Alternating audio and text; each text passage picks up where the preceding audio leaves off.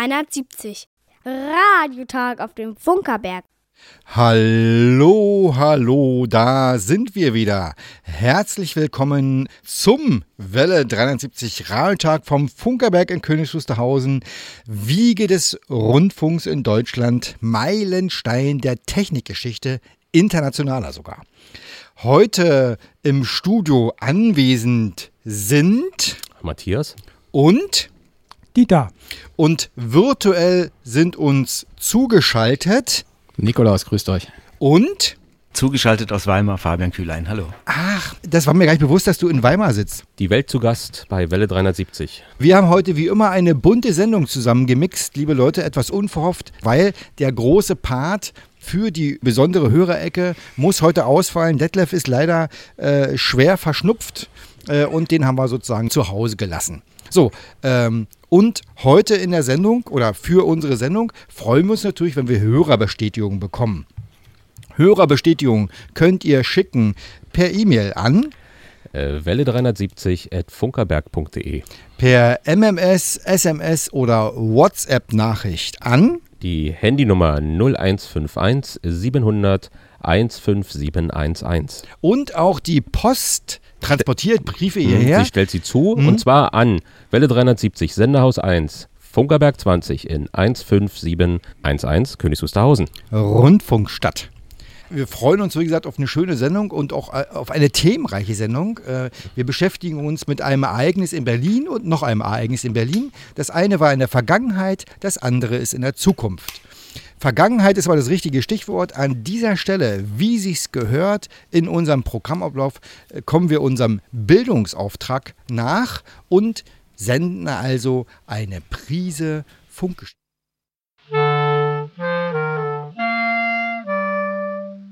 Welle 370. Eine Prise Funkgeschichte. Gesprochen von Hanna, die erste Musikübertragung der Welt.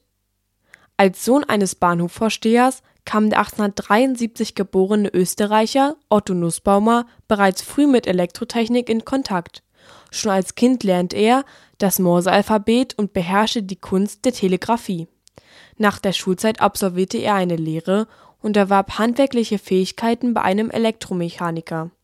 Während des anschließenden Studiums im Maschinenbau besuchte er auch Vorlesungen und Übungen der gerade entstehenden Elektrotechnik. Im Juni 1901 erhielt er die Stelle eines Konstrukteurs am Lehrstuhl für Physik an der Technischen Hochschule in Graz. Sein Professor Albert von Ettinghausen förderte die Verbindung der praktischen Physik und Elektrotechnik, eine wichtige Voraussetzung für die nachfolgende Entwicklung im Jahr 1902 begann sich Otto Nussbaumer mit drahtloser Telegrafie zu beschäftigen. Bei Versuchen zum Thema Resonanz gelang es ihm, durch Kombination eines Lichtbogens nach Dudel und eines Schwingkreises nach Braun einen modulierbaren Sender zu bauen. Zum Empfang dieser Ausstrahlungen gab es zu diesem Zeitpunkt jedoch kein geeignetes technisches Gerät. Der Detektorempfänger wurde erst einige Jahre später erfunden. Nussbaumer experimentierte auch hier durch Versuche mit erhitztem Eisenpulver gelang es ihm, eine geeignete Empfangseinrichtung zu bauen. Diese funktionierte wie ein Detektorempfänger und machte erstmalig das Hören der übertragenen Information möglich. In der Herstellung eines funktionsfähigen Empfängers liegt die besondere Leistung von Nussbaumer. Am 15. Juni 1904 zeigte er seinem Professor Albert von Ettinghausen die Ergebnisse seiner Versuche Dabei übertrug er Musik aus dem Grammophon und sang das Dachsteinlied. Die überbrückte Entfernung betrug einige Meter, durch mehrere Zimmer und geschlossene Türen hindurch. Es war die vermutlich erste Musikübertragung der Welt. Obwohl sein Professor ihn dazu aufforderte, beantragte Otto Nussbaumer für seine Erfindung keine Patente. Vermutet wird, dass ihm die genaue Funktionsweise seines Aufbaus nicht vollständig klar war und damit eine genaue Beschreibung und weitere Verbesserungen nur schwer möglich waren. Geblieben jedoch ist der originale Apparat von Otto Nussbaumer. Dieser steht heute im Technischen Museum in Wien. Anlässlich der 100-Jahr-Feier der Erfindung wurden Sender und Empfänger im Jahr 2004 wieder in Betrieb genommen und funktionierten. Wie es wohl geklungen hat?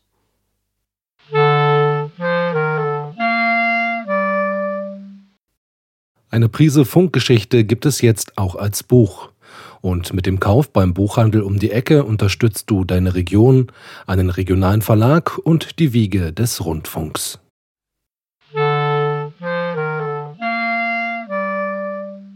Welle 370. Radiotag auf dem Funkerberg. Ja, und wir steigen ein in unser erstes Thema. Äh, an der Bauhaus-Universität Weimar gibt es die deutschlandweit einzige Professur für experimentelles Radio. Frau Professor Nathalie Singer hat diese inne.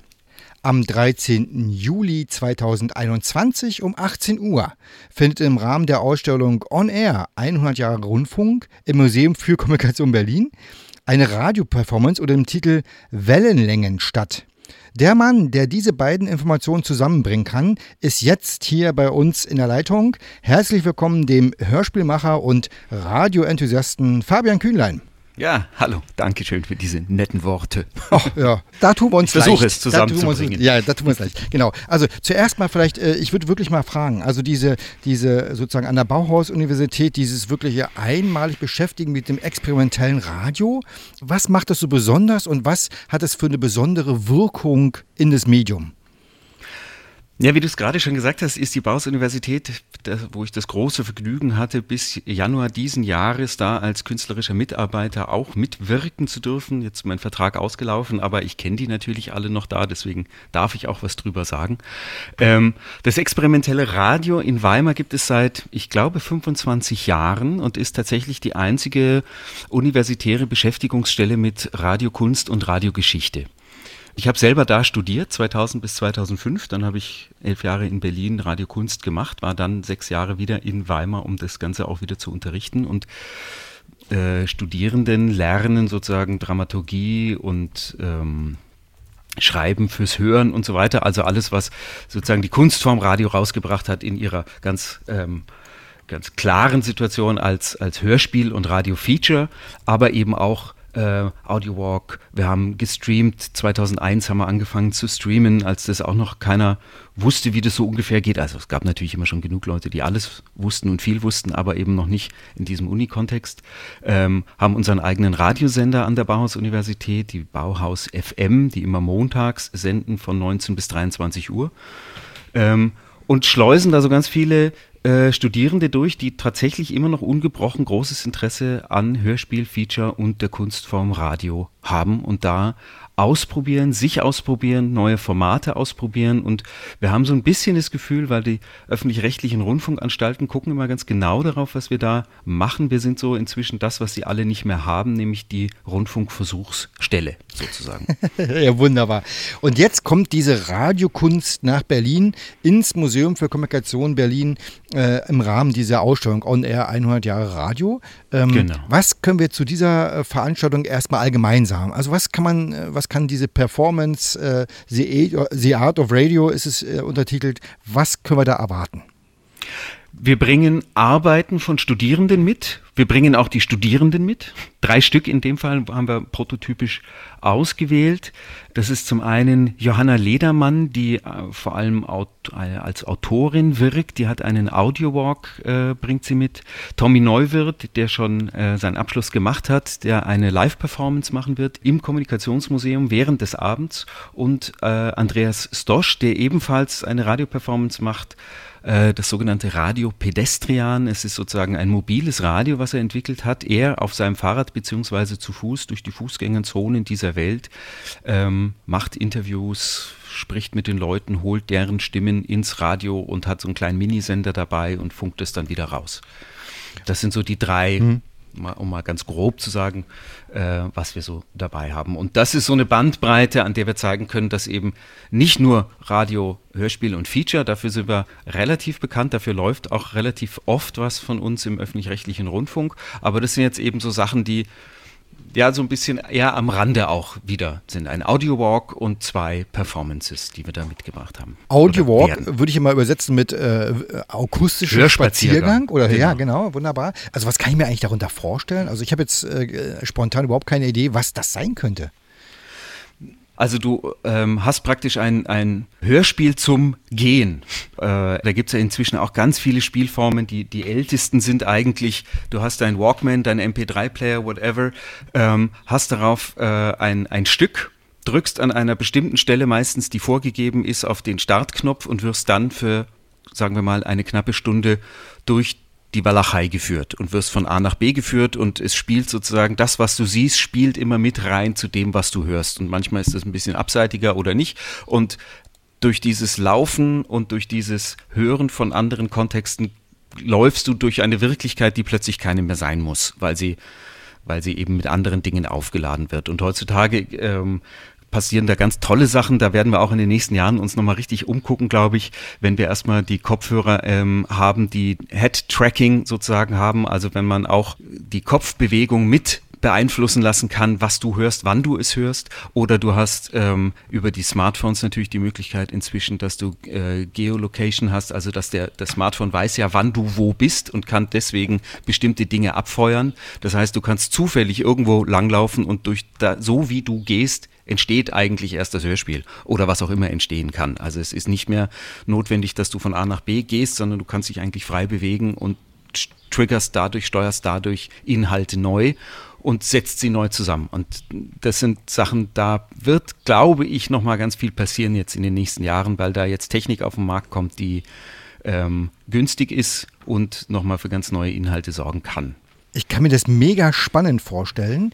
Aber ich bin äh, auch sehr gespannt, was uns an dem Abend dann erwartet. Und, äh, genau, also zum Beispiel bei, bei Johanna Ledermann, um das kurz abzuschließen, die hat ja. einen äh, Audio-Walk gemacht, der funktioniert überall. Sie hat Geschichten geschrieben, die an Orten spielen, die es in fast jeder größeren Stadt gibt. Der Supermarkt, äh, das Krankenhaus, die Brücke, der Friedhof. Das heißt, jeder kann sich ihren, nach diesem Abend, äh, werden wir das online schalten, kann sich ihre äh, Tracks runterladen und dann selber sozusagen diese Lauf-Hörerfahrung an diesen Orten machen, für die sie geschrieben wurden. Und äh, jetzt äh, in, der, in, der, letzten Frage will ich noch drauf kommen, äh, warum reden wir heute darüber? In der Info zu der Veranstaltung steht ja in Kooperation zwischen der äh, Uni in Weimar und dem Kommunikationsmuseum in Berlin und Welle 370. Wir werden nämlich genau diese Performance ja auf Kurzwelle, ich sag mal, äh, so ein bisschen wie vor 100 Jahren auch äh, europaweit ja, verbreiten. was macht das so mit jemandem wie, wie den Radiomachern, also wie, wie, wie du, der jetzt diese Sendung sozusagen oder die, die Show präsentiert, sage ich mal, und den Künstlern. Äh, kommt da nochmal so ein anderer Drive rein, wenn da die Kurzwelle hintersteckt? Na, auf jeden Fall. Also, ähm, dieses, dieses, das ist ja das Tolle am Live-Machen und das Live-Sein und On-Air-Sein, was wir auch mit unseren Studierenden in, in Weimar machen, auch wenn wir da im Zweifel immer nur zehn Hörer haben, aber diesen, dieses zu wissen, es geht raus und es wird gehört und es geht in diesem Moment raus und ist nicht irgendwie was vorproduziertes, was ich irgendwie heute mache und in drei Tagen abspiele äh, und da das so bauen kann, so toll wie ich möchte, sondern es ist jetzt im Moment und das ist doch das Tolle daran, dieser, diese kleine Aufregung, wenn die rote Lampe angeht und ich weiß, okay, jetzt können mich Leute hören, wenn sie wollen, weltweit. Ja, das ist wirklich, also ganz ehrlich, live ist einfach das Beste. Ja, Live ist das beste Leben, würde ich sagen. Das äh, nehmen wir mal als Motto mit. Äh, wunderbar. Vielen Dank äh, an Fabian Kühlein äh, nach Weimar äh, für dieses äh, wunderbare Gespräch. Wir freuen uns wirklich sehr auf den 13. Juli. Liebe Hörer, schaltet ein. Kurzwelle 60, 35 Kilohertz. 18 Uhr Küchenzeit geht's los. Ähm, das wird wirklich ein ganz toller Abend. Und damit wir sozusagen den Abend gut aushalten, bis dahin spielen wir jetzt erstmal ein bisschen Musik. Nochmal vielen Dank nach Weimar und Danke euch. Auf, ein, auf einen tollen Abend.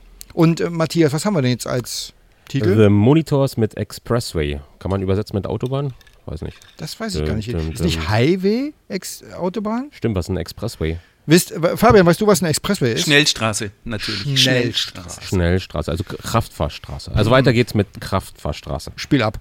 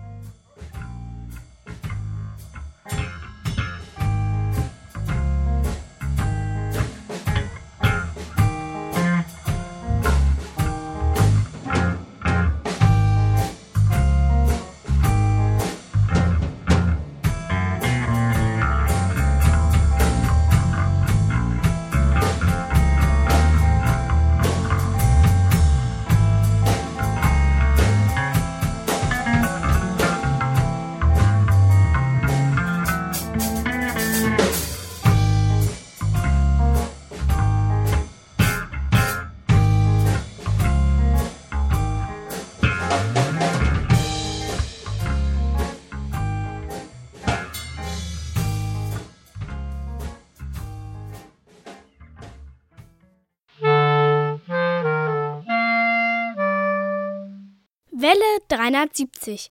Radiotag auf dem Funkerberg. Immer am dritten Sonntag im Monat um 14 Uhr sendet Welle 370 von der Wiege des Rundfunks. Auf der Mittelwelle 810 Kilohertz ist das Programm etwa 15 Kilometer rund um den Funkerberg zu hören.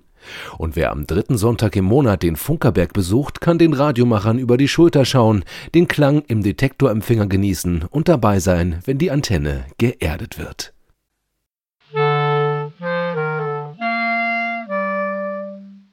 Ja, eben waren wir in der Zukunft und jetzt gehen wir in die Vergangenheit. Äh, ich zitiere aus dem Berliner Handelsblatt vom 9. Juni 1921.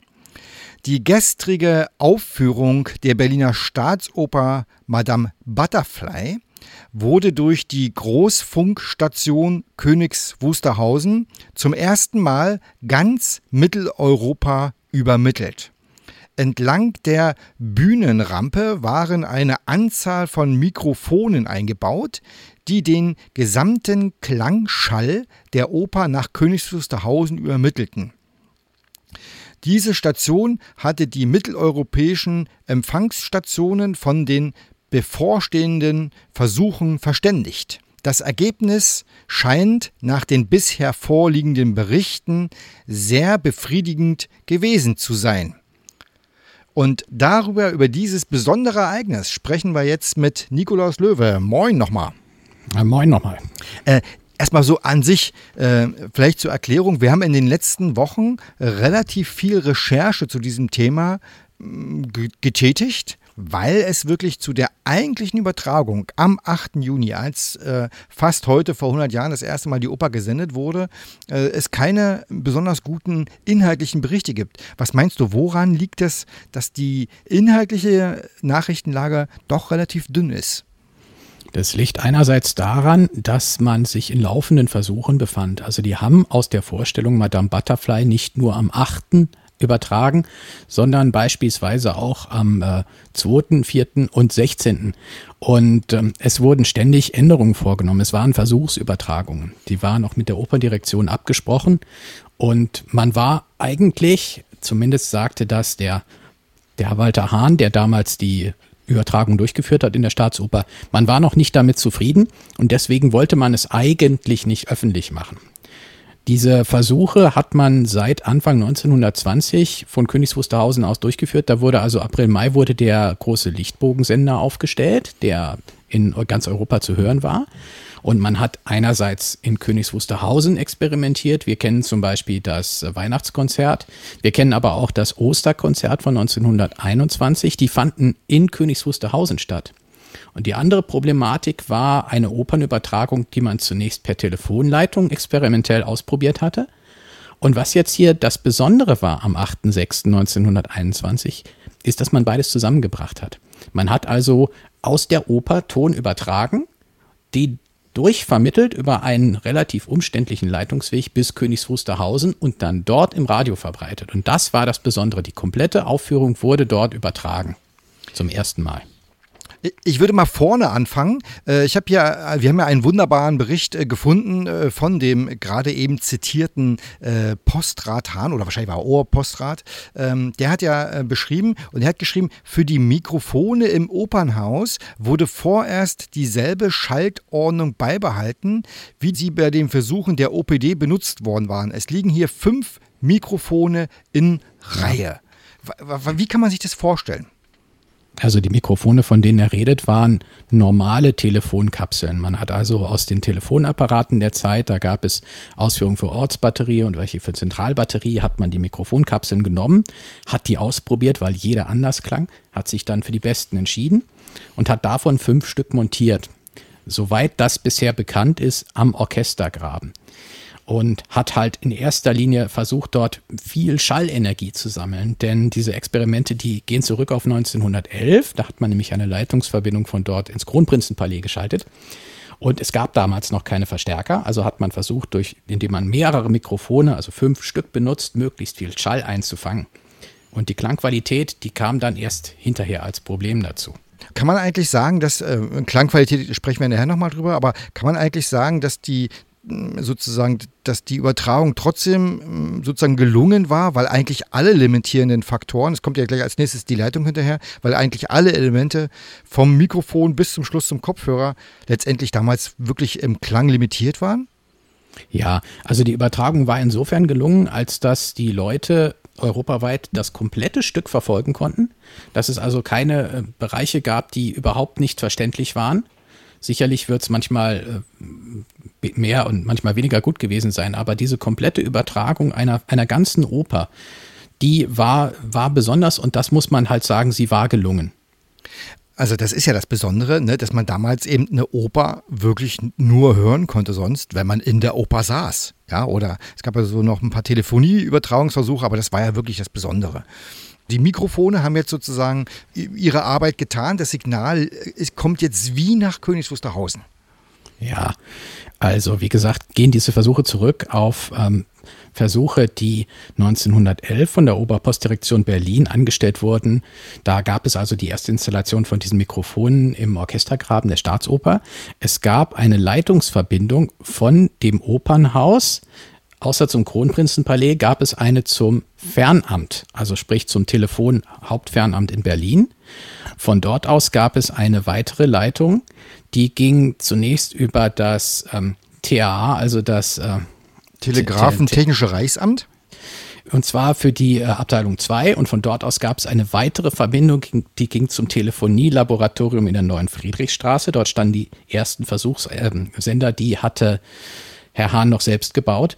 Und für die Übertragung, von der wir jetzt hier reden, gab es dann nämlich ein neues Telefonkabel, das vom äh, Fernamt nach Königs Wusterhausen führte. Ich korrigiere mich, vom Haupttelegrafenamt. Es gab also eine Verbindung über das Fernamt zum Haupttelegrafenamt und von dort nach Königs Wusterhausen. Damit gab es eine Leitung, die aus einer Gemengelage von Freileitungen, von Telefonkabeln, äh, von einer Verstärkerstelle im Telefonielaboratorium und von weiteren Telefonkabeln bestand. Und das ist ein sehr komplexes System, ein Netzwerk. Das musste man auch erstmal beherrschen das hört sich ja allein schon von der Darstellung heute spannend an, wenn man überlegt, dass sie das ja dann doch relativ, ähm, so machen wir mal, spontan zusammengefrickelt haben, offensichtlich. Also ich, das ja, ja. ist technisch unkorrekt, aber ich würde es einfach mal so jetzt bezeichnen. Und wie ist es eigentlich, äh, jetzt kommt das Signal hier in Königs Wusterhausen an. Ich meine, das sind ja ähm, Telefonleitungen. Kann das jetzt einfach so auf den Sender gegeben werden oder musste dann hier in Königs Wusterhausen doch damit was getan werden mit dem Signal?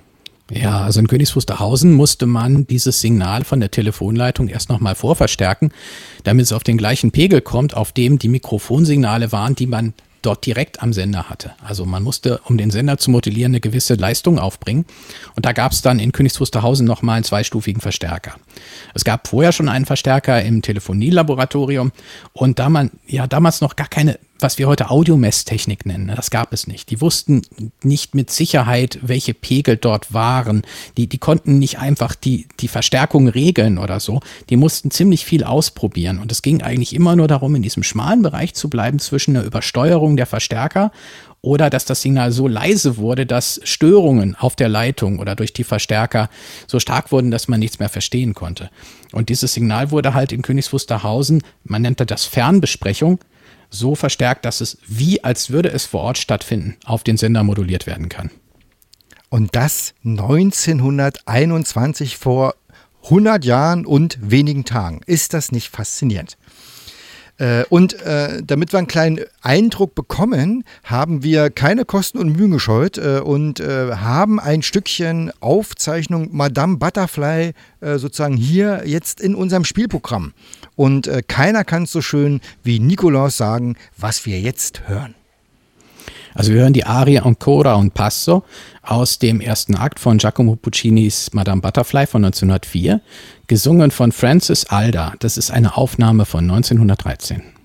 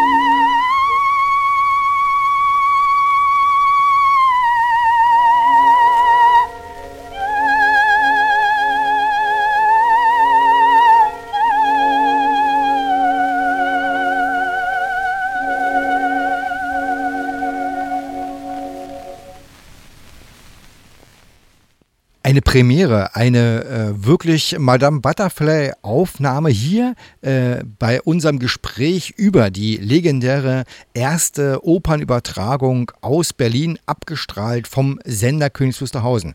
Und wir haben schon dem ersten Part gerade gemerkt, äh, tatsächlich Mikrofone äh, sind halt damals wirklich ein großes Problem gewesen.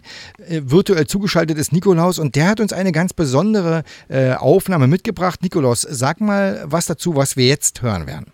Ja, das ist ein Beispiel davon, wie ein Kohlemikrofon klang in der Art, wie man es ab 1924 dann zur Verfügung hatte, also nicht 21, aber was äh, in großer Zahl beim Rundfunk verwendet wurde, auch für die Übertragungen der Staatsoper oder aus der Philharmonie in den ersten Jahren des Rundfunks. Das ist in dem Fall ein Eugen Reis M107 und äh, fahr das mal bitte ab. Wir hören ein kleines Stück aus einer Probe.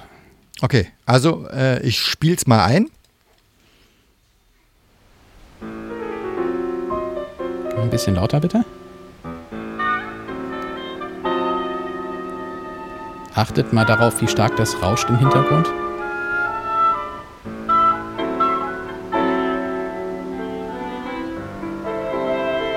Man kann aber die Klangfarben sehr gut erkennen. Es sind auch Tiefen drin. Man kann die Bläser sehr gut voneinander unterscheiden. Also ich bin erstaunt über die Qualität. Das war mit den Telefonkapseln von 1921 noch nicht möglich. Aber gleich kommt eine etwas lautere Stelle. Na, natürlich jetzt noch nicht. Das, das geht hier von vorne los wieder.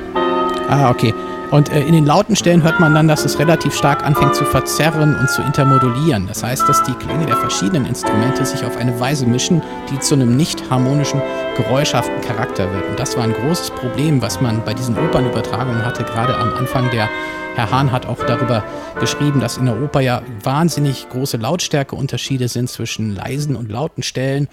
Und äh, dass eben dieser schmale Dynamikkorridor, den man wirklich übertragen konnte, der war sehr, sehr begrenzt. Und das war eben dann schon die nächste Ausführung. Damit konnte man dann wirklich erfolgreich gut klingende Opern übertragen. Und das war dann ab 1924 Rundfunkstandard. Und man muss natürlich dazu sagen, 1921 die erste Oper, da war, das war ja also quasi noch alles Versuchsstadium, auch aus Königs Wusterhausen. Den Rundfunk gab es äh, offiziell noch nicht. Nein, äh, und genau. die Hörer saßen überwiegend bei irgendwelchen Reichsbehörden, zum Beispiel bei der Post, also die ähm, Mitarbeiter an den Empfängern im Reichsfunknetz oder bei der Marine. Es gab eigentlich keine privaten Hörer außer im Ausland, wo das Funkbasteln erlaubt war. Im Deutschen Reich war das verboten. Ja, und Zaungäste.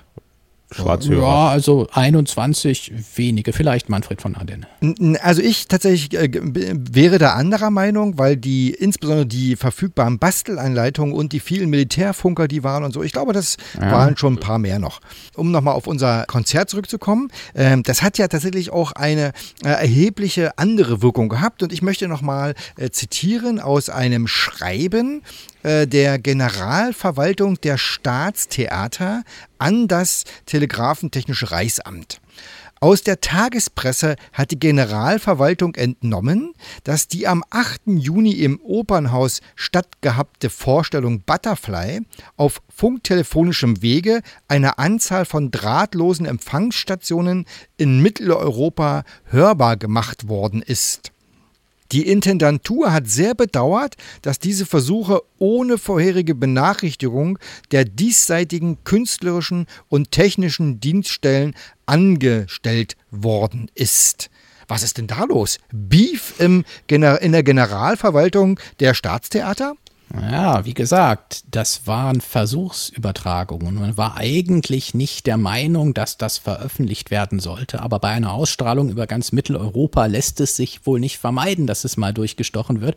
Wir wissen, dass es Presseempfänger zum Beispiel im Wolfschen Telegrafenbüro in Berlin gegeben hat, also bei einer der führenden Nachrichtenagenturen die werden das schon gewusst haben. Aber man hat sich natürlich darauf verlassen, die Ausstrahlung, die vorher nur über einen kleinen Mittelwellensender im Telefonielaboratorium erfolgte, hat keine Beanstandung zur Folge gehabt. Jetzt schalten wir uns mal auf den großen Sender Königs Wusterhausen und schwupp, auf einmal gibt es eine Reaktion. Ich darf zitieren aus dem Antwortschreiben des Telegrafentechnischen Reichsamts. Die betonen als erstes Zitat, die genannten Versuche sind mit ihrem Einverständnis in Angriff genommen worden um eine funktelefonische Verbreitung von Opernaufführungen innerhalb des Deutschen Reichs möglich zu machen.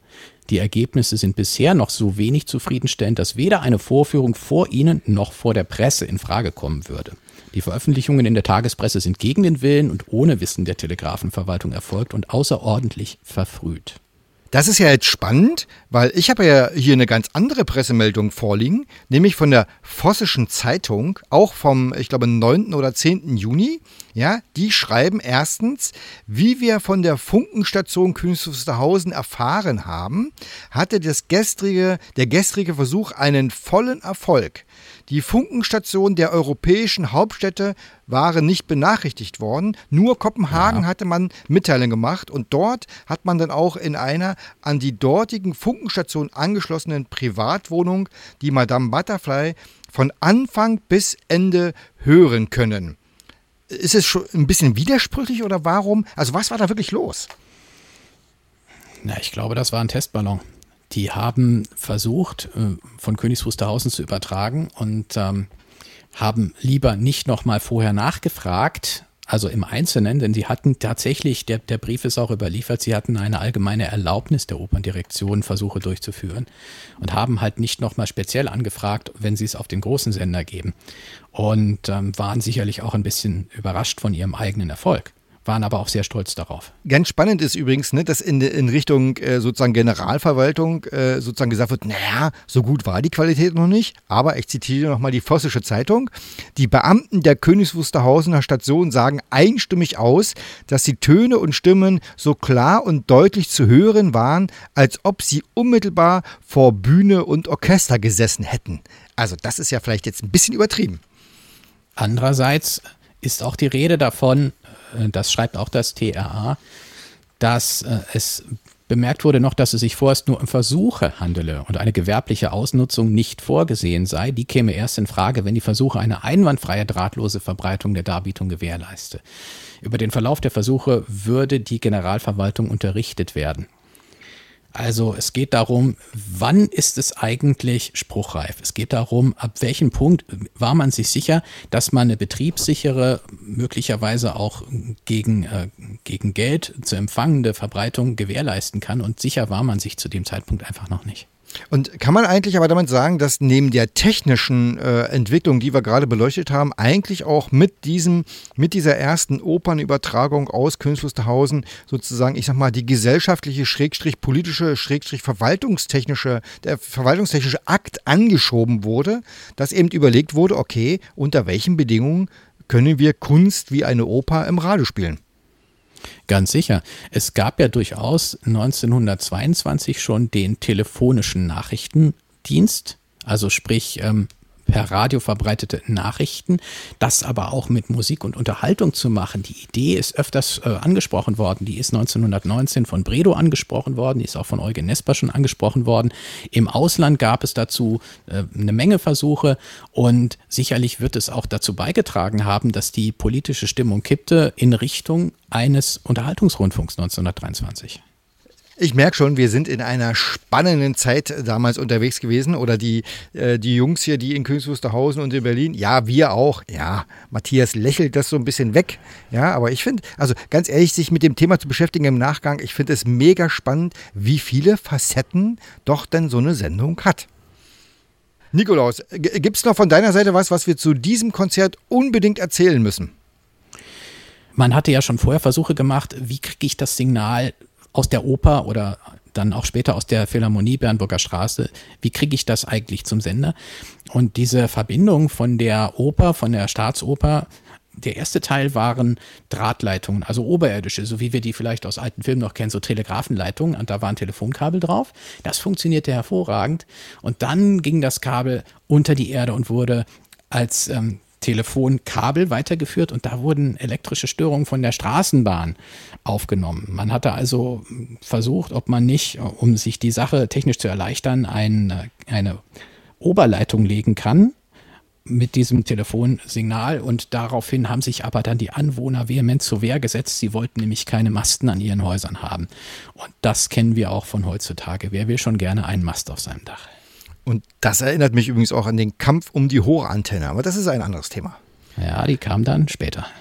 So, weiter geht's vom großen Sender in Königs Wusterhausen mit Musik. Und zwar kommt jetzt Fang Baby mit The Ballad of Fang Baby. Musik ab.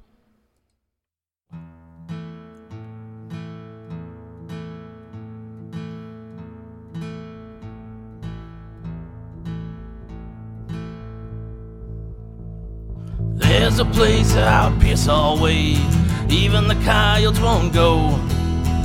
A long and lonesome stretch of road where the dry winds blow. And if you should wind up there after the sun goes down, you'll be drained and dead before dawn's light hits the ground.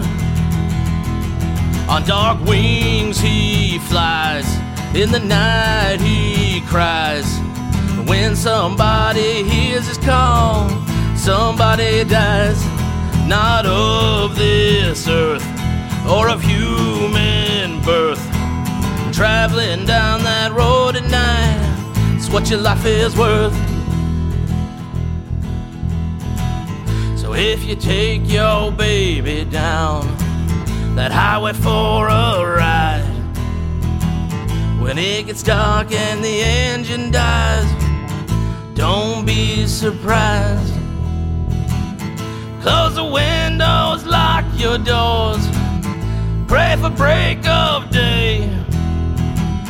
Chances are you're never coming back, so the legends say. On dark wings he flies, in the night he cries. And when somebody hears his call, somebody dies, not of this earth or of human birth. And traveling down that road at night is what your life is worth. But if you don't believe the tales, you wanna test your fate. That little bastard's gonna swoop on down and he'll set you straight. That's all she wrote. He's going for the throat. Like a white trash chupacabra, he's gonna get your goat.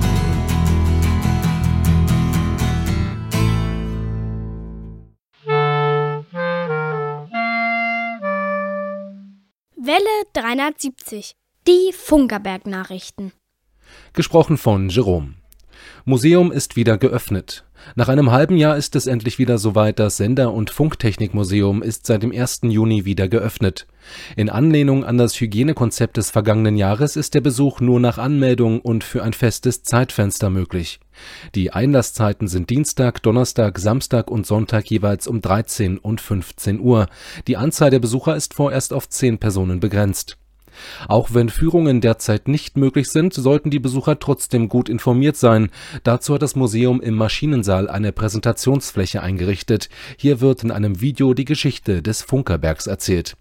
Alle Informationen zur Anmeldung und zum Besuch erhältst du unter museum.funkerberg.de. Museum wird umgebaut. Das Museum auf dem Funkerberg befindet sich am historisch authentischen Ort im Senderhaus 1 der Wiege des Rundfunks. Diese Gebäude wurden 1916 in Betrieb genommen und als industrieller Zweckbau errichtet. Das führt dazu, dass sich die Ausstellung heute auf sechs verschiedenen Höhenebenen befindet, die alle ausschließlich über Treppen zu erreichen sind.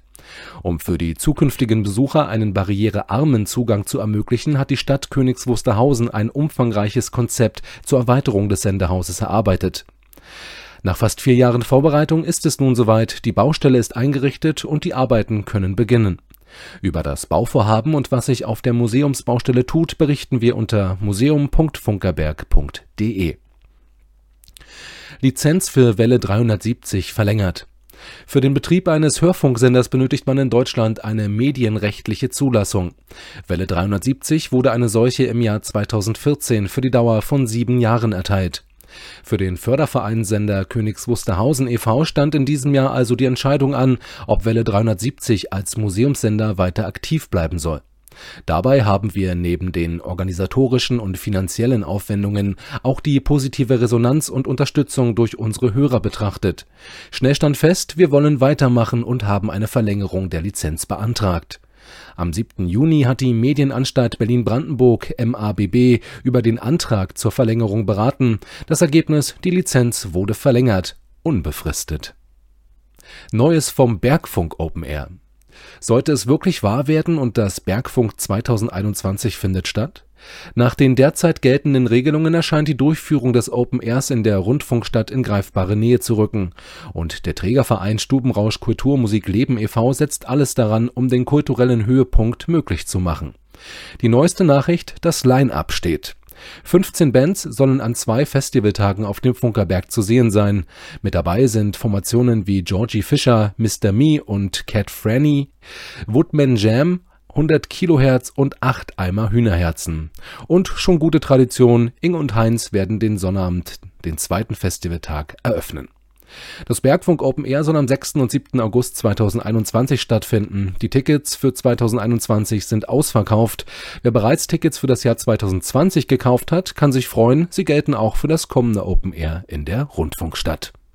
Das Wetter im Studio sind es 24 Grad.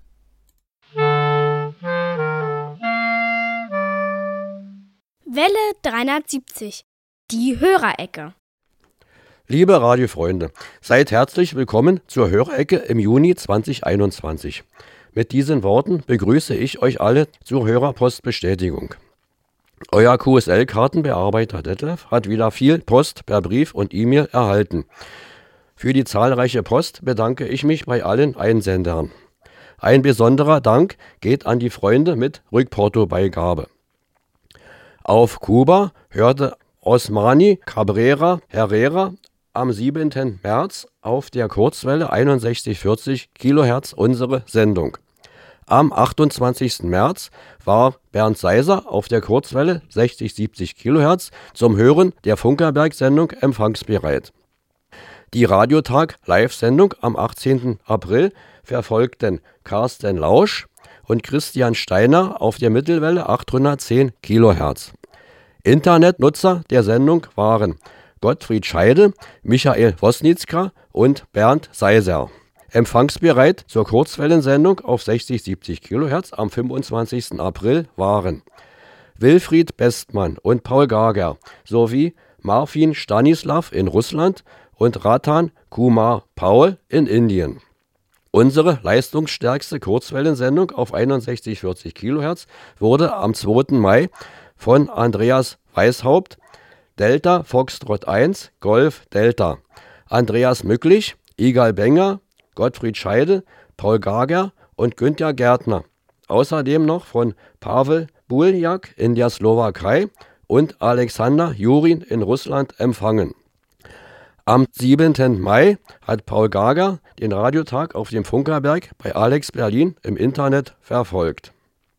Den Sendebeitrag vom Funkerberg bei Radio HCJB in der Sendung für die Xer am 8. und 9. Mai haben Hans Nährlich, Paul Gager und Igal Benger auf den Kurzwellen 5920 und 3995 kHz gehört. Die Radiotag Live-Sendung auf der Mittelwelle 810 kHz am 16. Mai wurde von Enno Kurze empfangen. Am 23. Mai haben Thomas Becker und Michael Lindner unsere Kurzwellensendung auf 60-70 kHz eingeschaltet. Michael Lindner ist seit 1971 Kurzwellenhörer. In diesem Jahr begeht er sein Dienstjubiläum. Wir gratulieren ihm für 50 Jahre erfolgreiche Kurzwellenhörerschaft.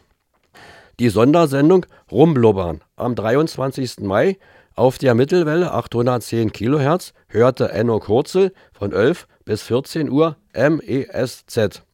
Über Kiwi Web SDR Berlin verfolgte Dieter Leupold die Sendung. Von beiden Hörern kam die Frage, ob es Sonder-QSL-Karten zur Sendung gibt. Zuhörer der Kurzwellensendung am 6. Juni auf 6140 kHz waren Klaus-Peter Schneider, Andreas Weishaupt und Dirk Nehring. Das war die Hörerecke im Juni 2021. Über weitere Zuschriften freue ich mich sehr. Auf allen unseren Verbreitungswegen wünsche ich euch gute Empfangsergebnisse.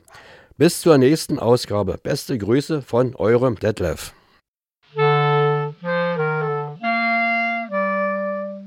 Welle 370. Die Funkerberg-Termine. Und da wäre unser erster Termin der 27. Juni ab 11 Uhr. Und da kommt nämlich Welle 370 zum Rumbluppern Part 2, also das zweite Mal rumblubbern hier auf dem Funkerberg. Diese Übertragung erfolgt ausschließlich auf Mittelwelle 810 Kilohertz. Und am 4. Juli 21, also auch in diesem Jahr, um 10 Uhr, Welle 73 mit unserer leistungsstärksten Ausstrahlung auf 100, äh, Quatsch, auf 6140 Kilohertz mit 100.000 Watt aus Moosbrunn unsere reichweitenstärkste Sendung. Ich konnte auch neulich mal in der Karibik testen, äh, ob wir das dort empfangen können.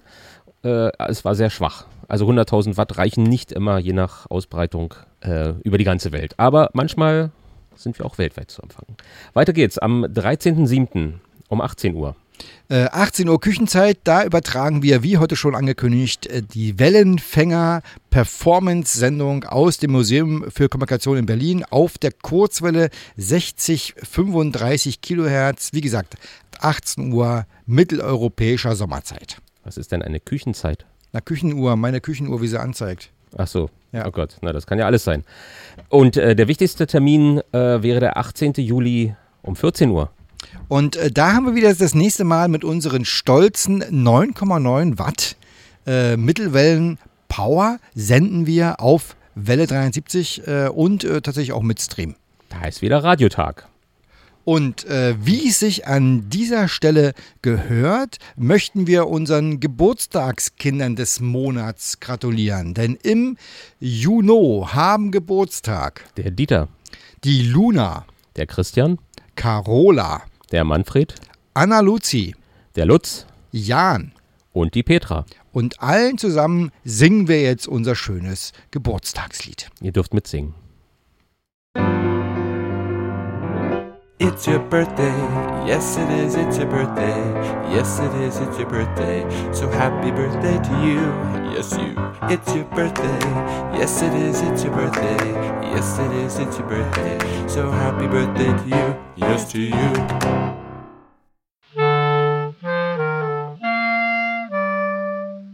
Welle 370.